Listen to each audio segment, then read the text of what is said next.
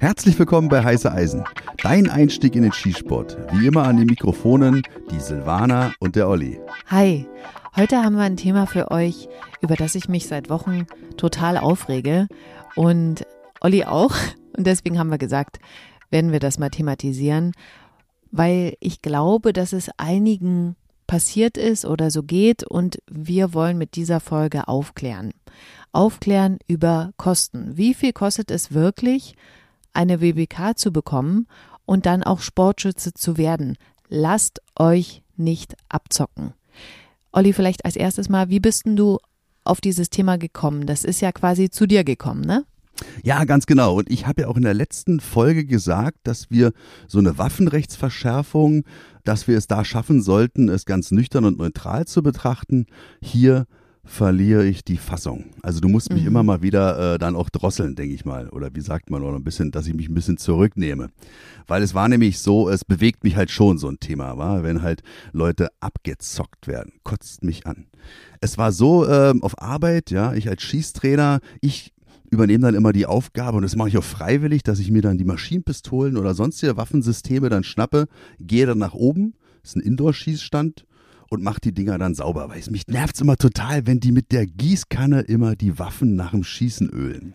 Das ist jetzt so umgangssprachlich oder machen die das also wirklich mit der naja, Gießkanne? die machen halt immer ordentlich Öl rauf und dann ist gut, weißt du? Dann Ach so, funktioniert das hm. ganze System. Ja, klar, ein bisschen Tröpfchen Öl mal an die, an die neuralgischen Punkte, weißt du, an diese beweglichen Teile Mhm. kann man ruhig ranmachen, aber nicht mit der Gießkanne, wie gesagt. Deswegen mache ich das immer. Und auf einmal stand ein äh, Kollege in Zivil im Raum, er so, ey, bist du nicht der und der? Ich so, ah, jetzt geht's ja ab hier. Was, was will er jetzt von mir? Ganz nett aber. Mhm. Und dann hat er sich so innerhalb von wenigen Minuten, weil der musste gleich weiter, ja, waren irgendwie im Einsatz geschehen.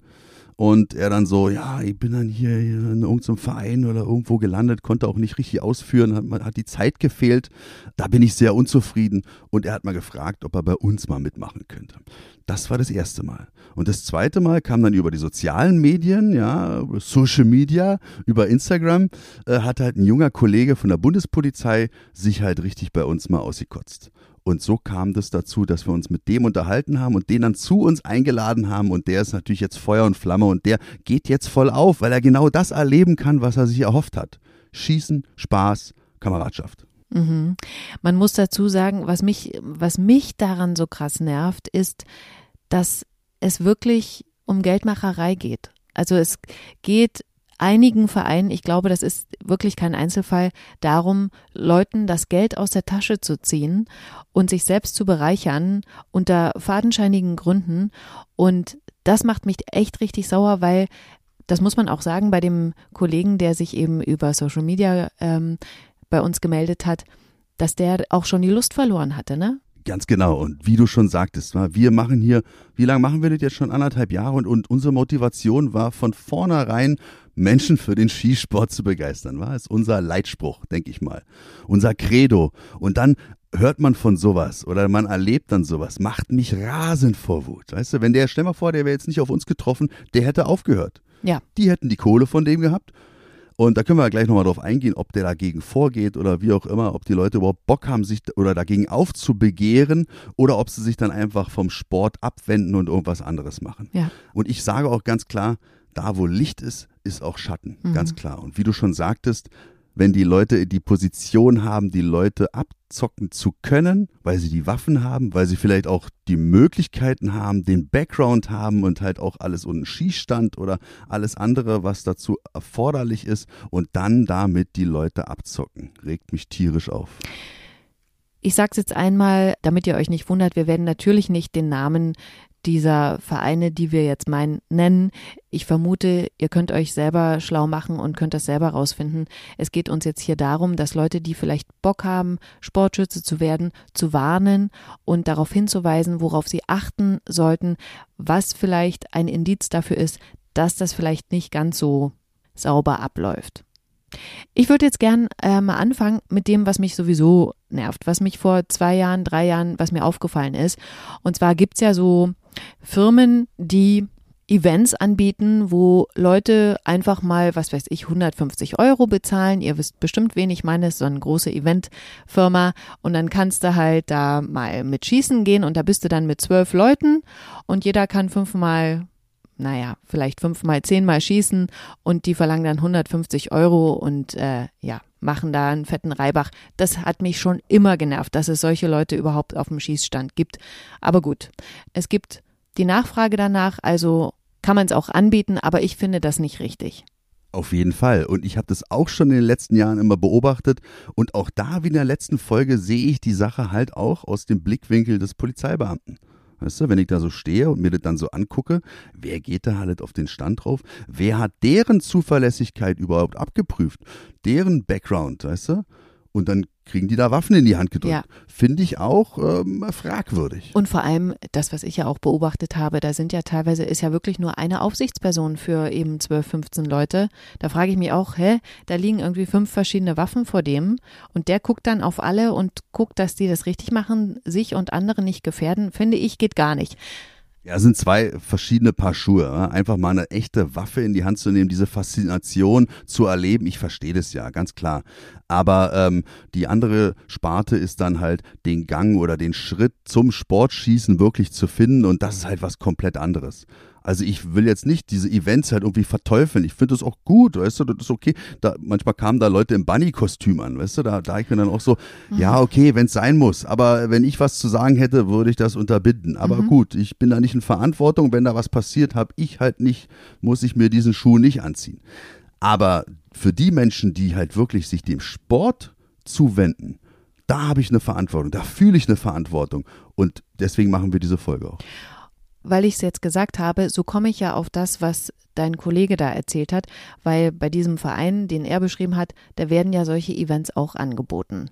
Also damit machen die sozusagen zusätzlich Geld und das finde ich ist der erste Blick, vielleicht wenn ihr auf so einer Internetseite seid von einem Verein, der eben auch so Eventschießen anbietet, würde ich eher sagen, nee, weil damit wird echt einfach Kohle gemacht. Ja, auf jeden Fall. Und er hat dann auch so erzählt, dass es halt auch gemischte gemischte Doppel, kann man so sagen. Ja, das, das wird also, parallel also, gemacht. Ja, genau. Er stand halt neben einem, der noch nie geschossen hat. Ja? Und er ist halt Vereinsmitglied, Trainer bei der Polizei als Schießtrainer. Ja?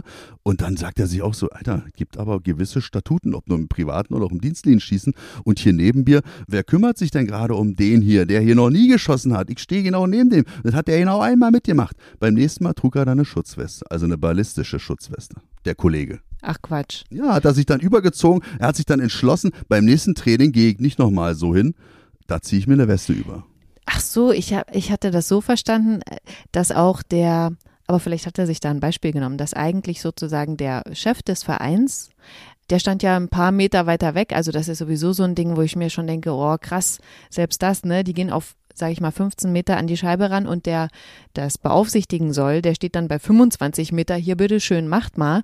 Und der selber hat eine schusssichere Weste an. Das, also, äh, das, ist, das, ist, auch cool. Ja, es war in dem Fall jetzt nicht so, also da habe ich ihn schon richtig verstanden. Er für sich selber hat entschieden, das ist echt gefährlich, was die da machen, wie du schon sagtest. Als Schießtrainer bei einem völlig Unbedarften, da halte ich Millimeter Abstand, dass ich sofort eingreifen kann. Ganz klar, wenn einer natürlich versiert ist, dann lasse ich dem auch ein bisschen Freiraum, aber trotzdem auch nur eine halbe Armlänge, dass ich immer gleich eingreifen kann, wenn der ein Problem hat, vielleicht ja. irgendwas ist, dann kann ich sofort zugreifen. Stell mal vor, der zupacken. will in den Lauf gucken naja, keine Ahnung, was auch immer, man kann alles passieren. Ja.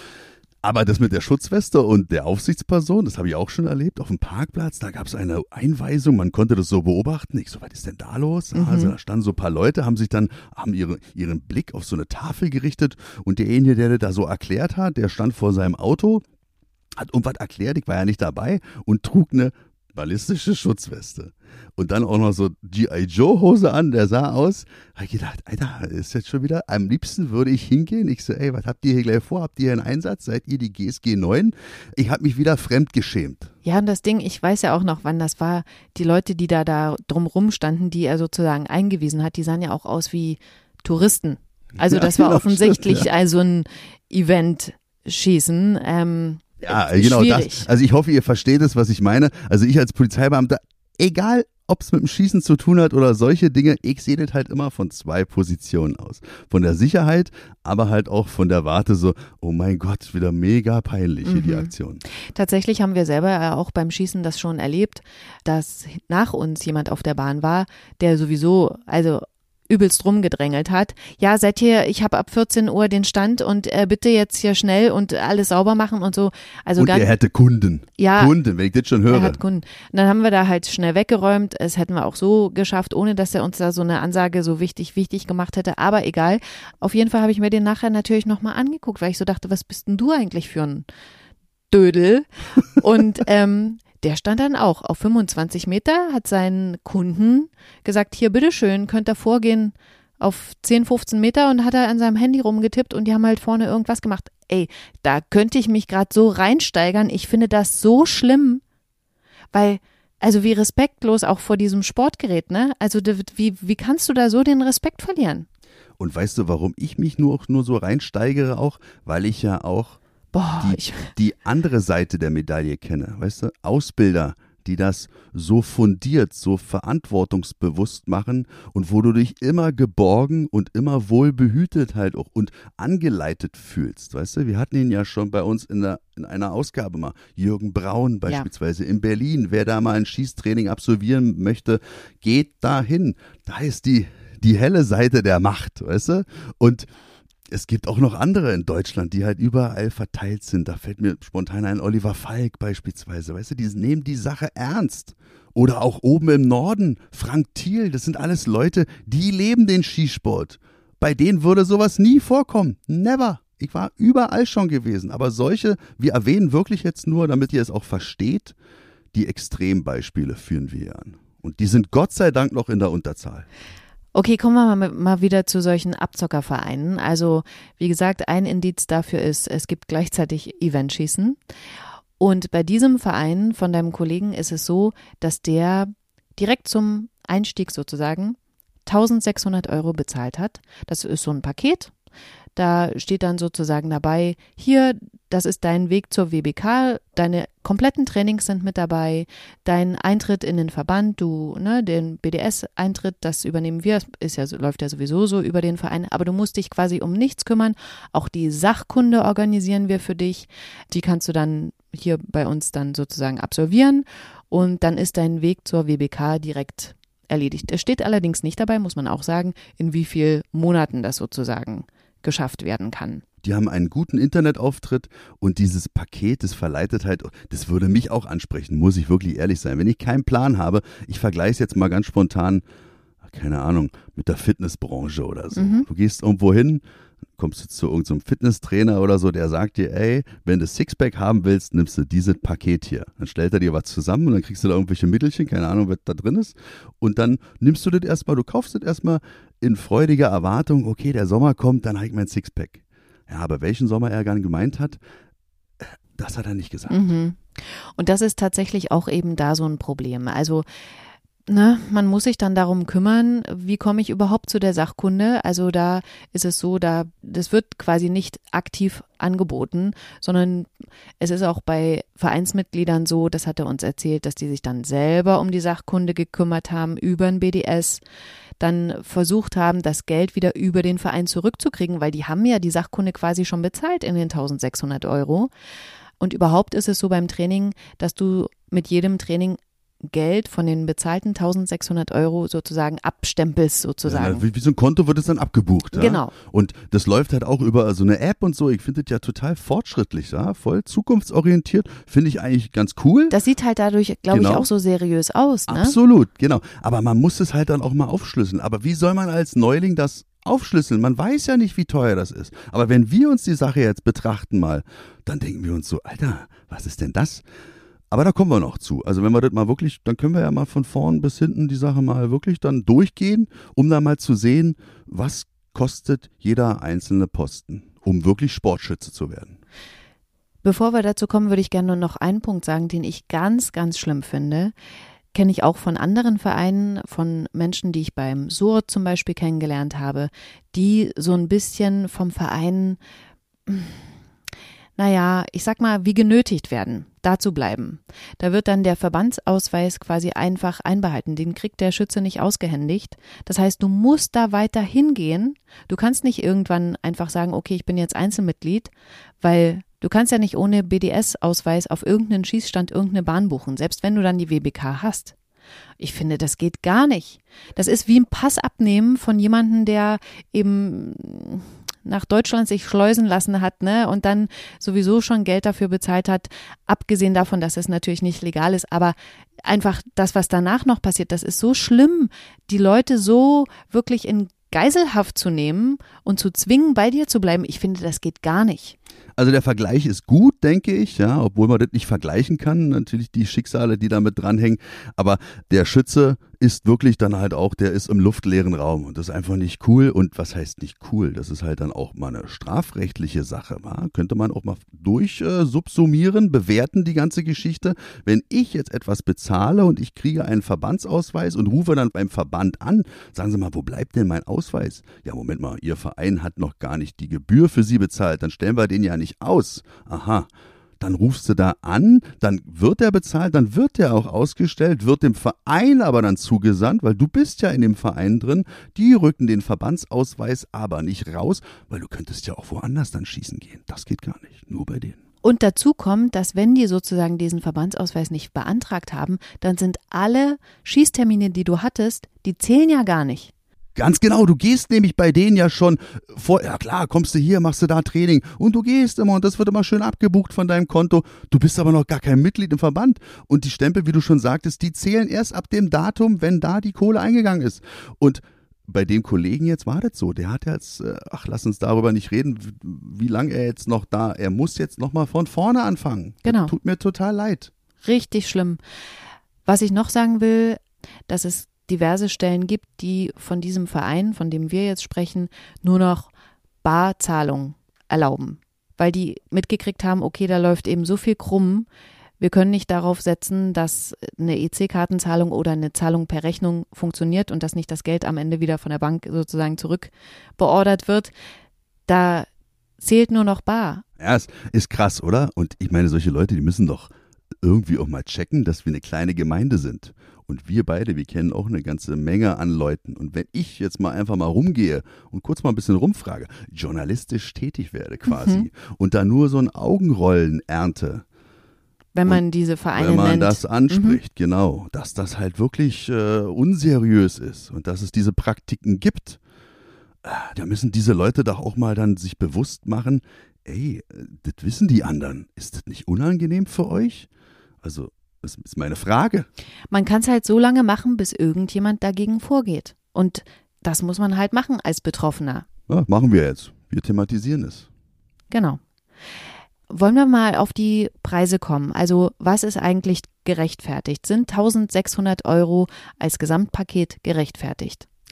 Ich will es nicht von Anfang an verneinen. Da hängen aber viele Sachen mit dran. Ich kann dir mal ein Beispiel geben, also was ich ja gerade auch meinte, ich habe ja wirklich schon mal überall reingeschnuppert. Und man kann ja wirklich sagen, dass kein anderer Sport so facettenreich ist wie der unsere. Mhm. Das heißt also, die einen haben sich beispielsweise ihren eigenen Schießstand aus dem Kartoffelspeicher gebaut weil sie besonders handwerklich begabt sind, ja, die wollen das natürlich sich bezahlen lassen. Refinanzieren lassen. Ne? Refinanzieren, ja. na klar, logisch. Und verstehe ich ja auch. Oder die anderen haben halt eine Ausrichtung, da war ich auch schon, der halt extrem sportlich ist. IPSC-Sport, überall hinzufahren, in ganz Deutschland, vielleicht auch ins Ausland zu reisen.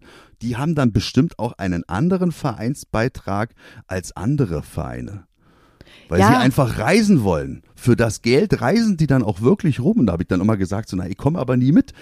Und habe ich dann für mich auch entschlossen, ganz freundschaftlich, na, dann trete ich halt aus. Ich genau. suche mir jetzt was Eigenes. Was dann eben aus dieser Gruppenkasse sozusagen bezahlt wird. Genau, genau. ne? du, du, musst halt genau gucken, deswegen kann man das nicht pauschalisieren. Diese 1600 Euro auf dem ersten Weg. Ich bin halt bloß kein Freund von diesem Komplettangebot. Weißt du, das ist einfach nicht seriös.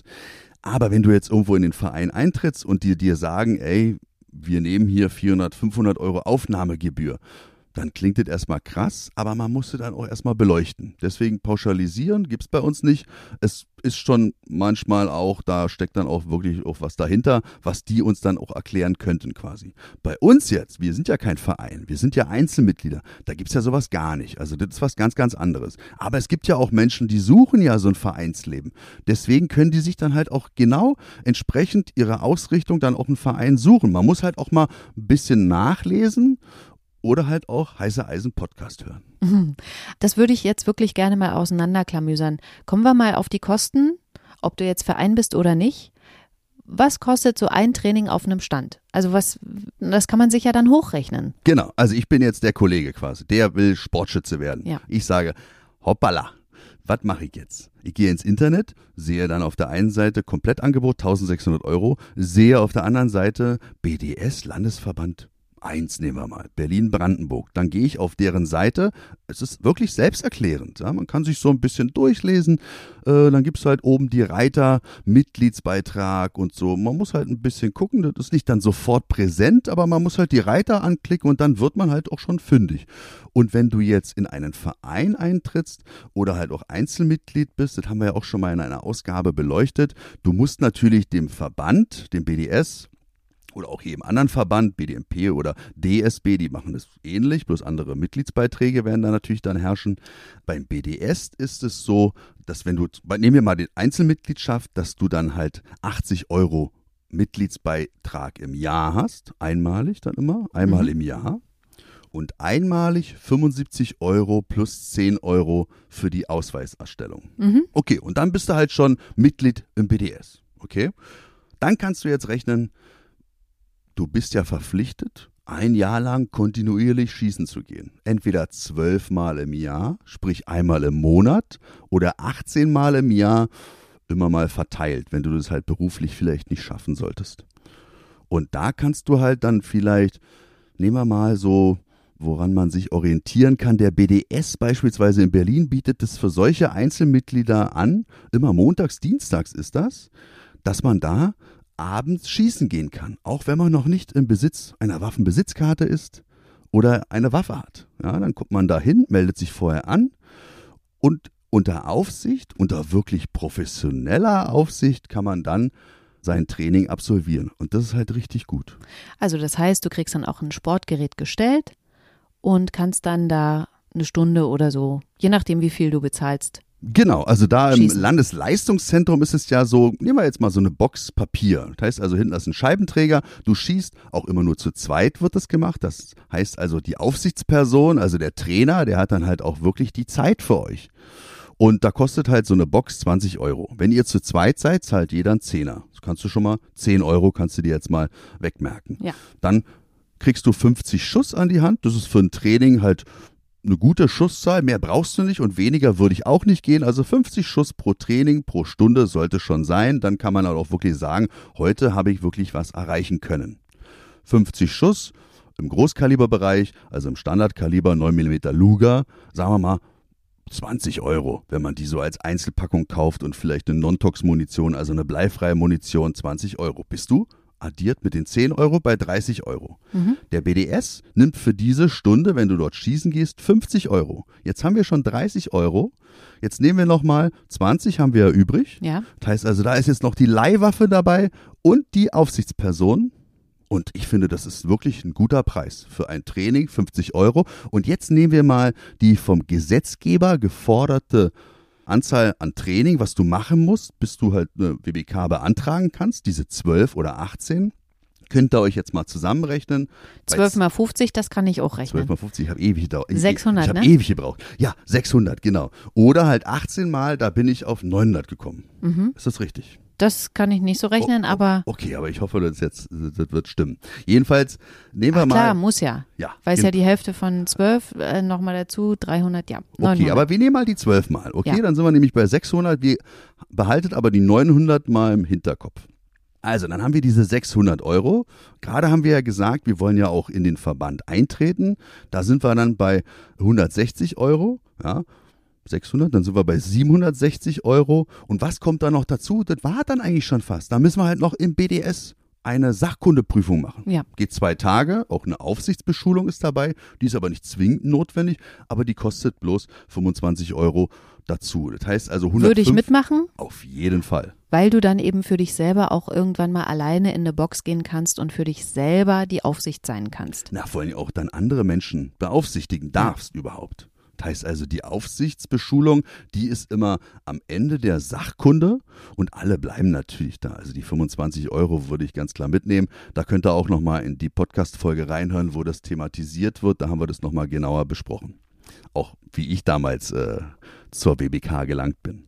Naja, jedenfalls haben wir also 150 plus 25 sind 175 Euro. Ich komme jetzt also mit einer 4, fast eine 5 in Mathe, auf 935 Euro. Okay, bei 12 Schießnachweisen im Jahr als Einzelmitglied mit dem Angebot, was der BDS macht. Genau. Und wenn wir 18 Mal im Jahr gehen, wenn wir das nicht so schaffen, einmal im Monat, sind wir halt bei 1235. Lass es 1300 Euro sein, falls vielleicht nochmal ein Termin dazukommt. Okay.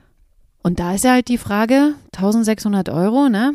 Ja, aber ich habe ja, wenn die halt dann als Aufnahmegebühr dann 300 Euro nehmen oder 400, dann ist das schon okay. Wenn halt die Leute bereit sind zu zahlen für das Umfeld, für die Stimmung, für das Vereinsheim. Vielleicht ist es ja auch die Vita desjenigen, der das da anbietet. Oder? Vielleicht ist es eine ganz charismatische Persönlichkeit. Olympiasieger im Schießen vielleicht, ja. was auch immer.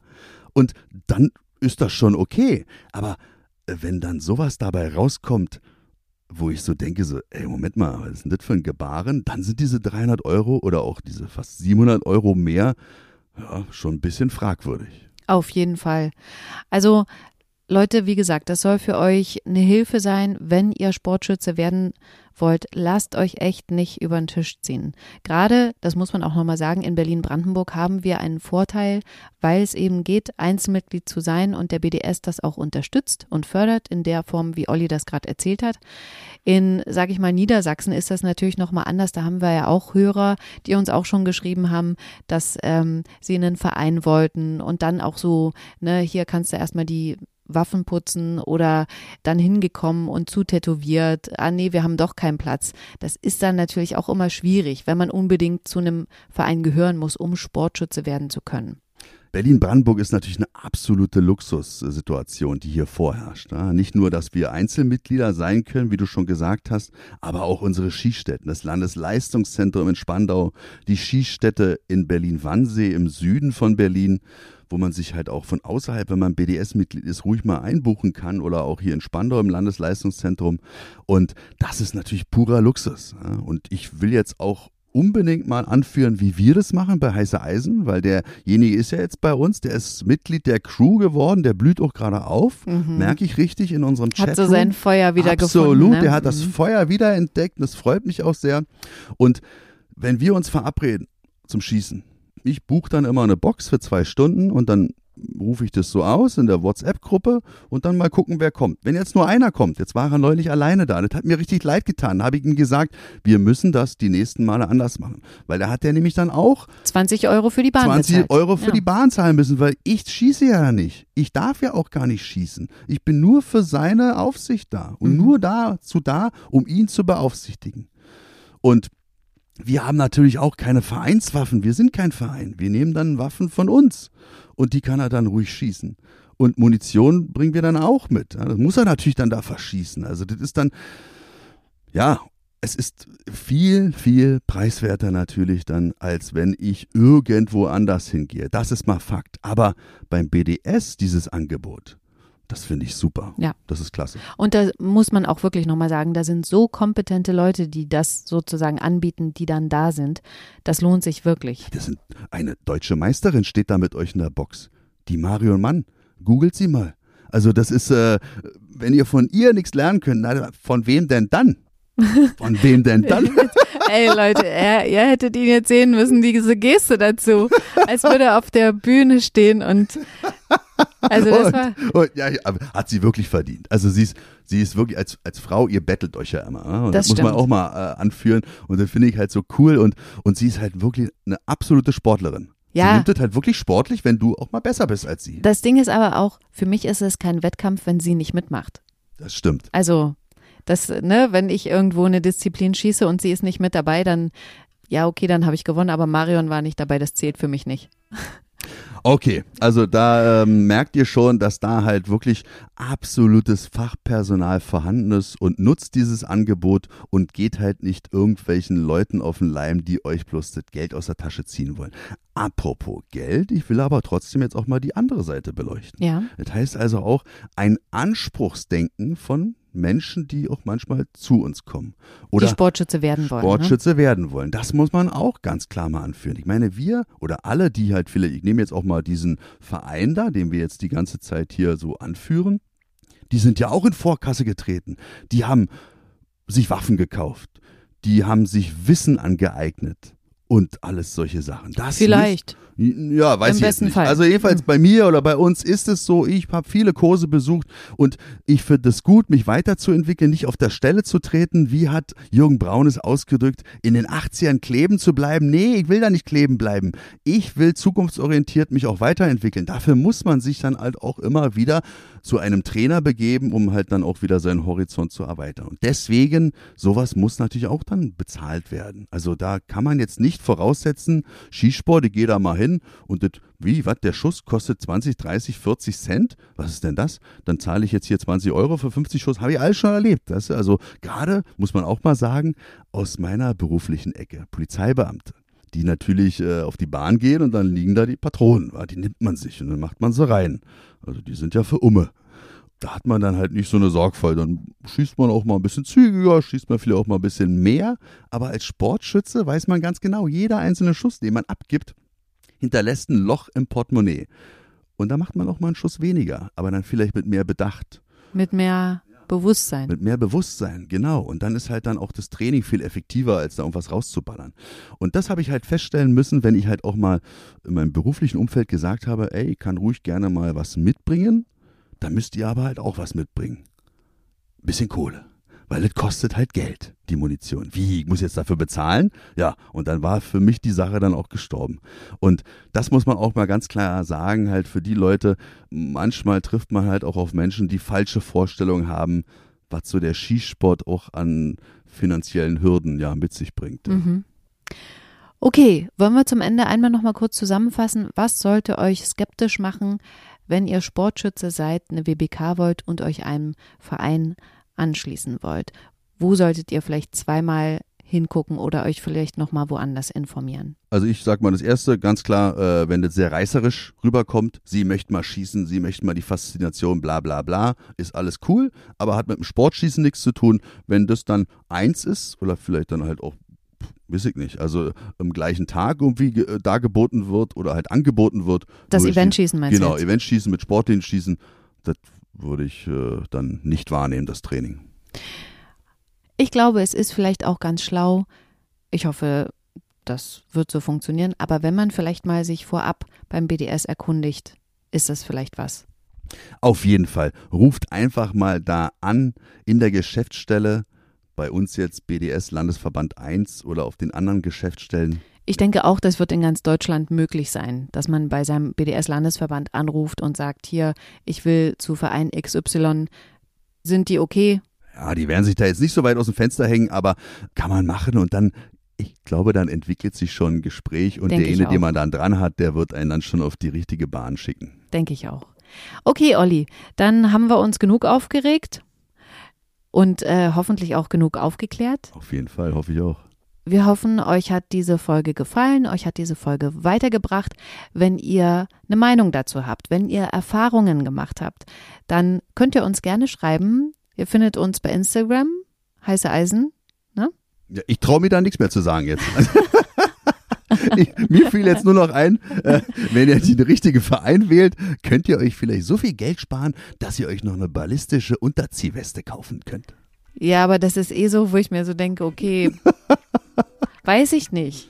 Also ich kaufe mir kein Motorradhelm zum Fahrradfahren. Ja, du, in Berlin ist manchmal schon vonnöten. Okay, vielleicht hinkt der Vergleich. Wir wünschen euch eine ganz tolle Zeit. Bleibt sportlich und lasst euch nicht verarschen. Das sind gute abschließende Worte. Bis dann, macht's gut. Ciao. Tschüss. Ciao.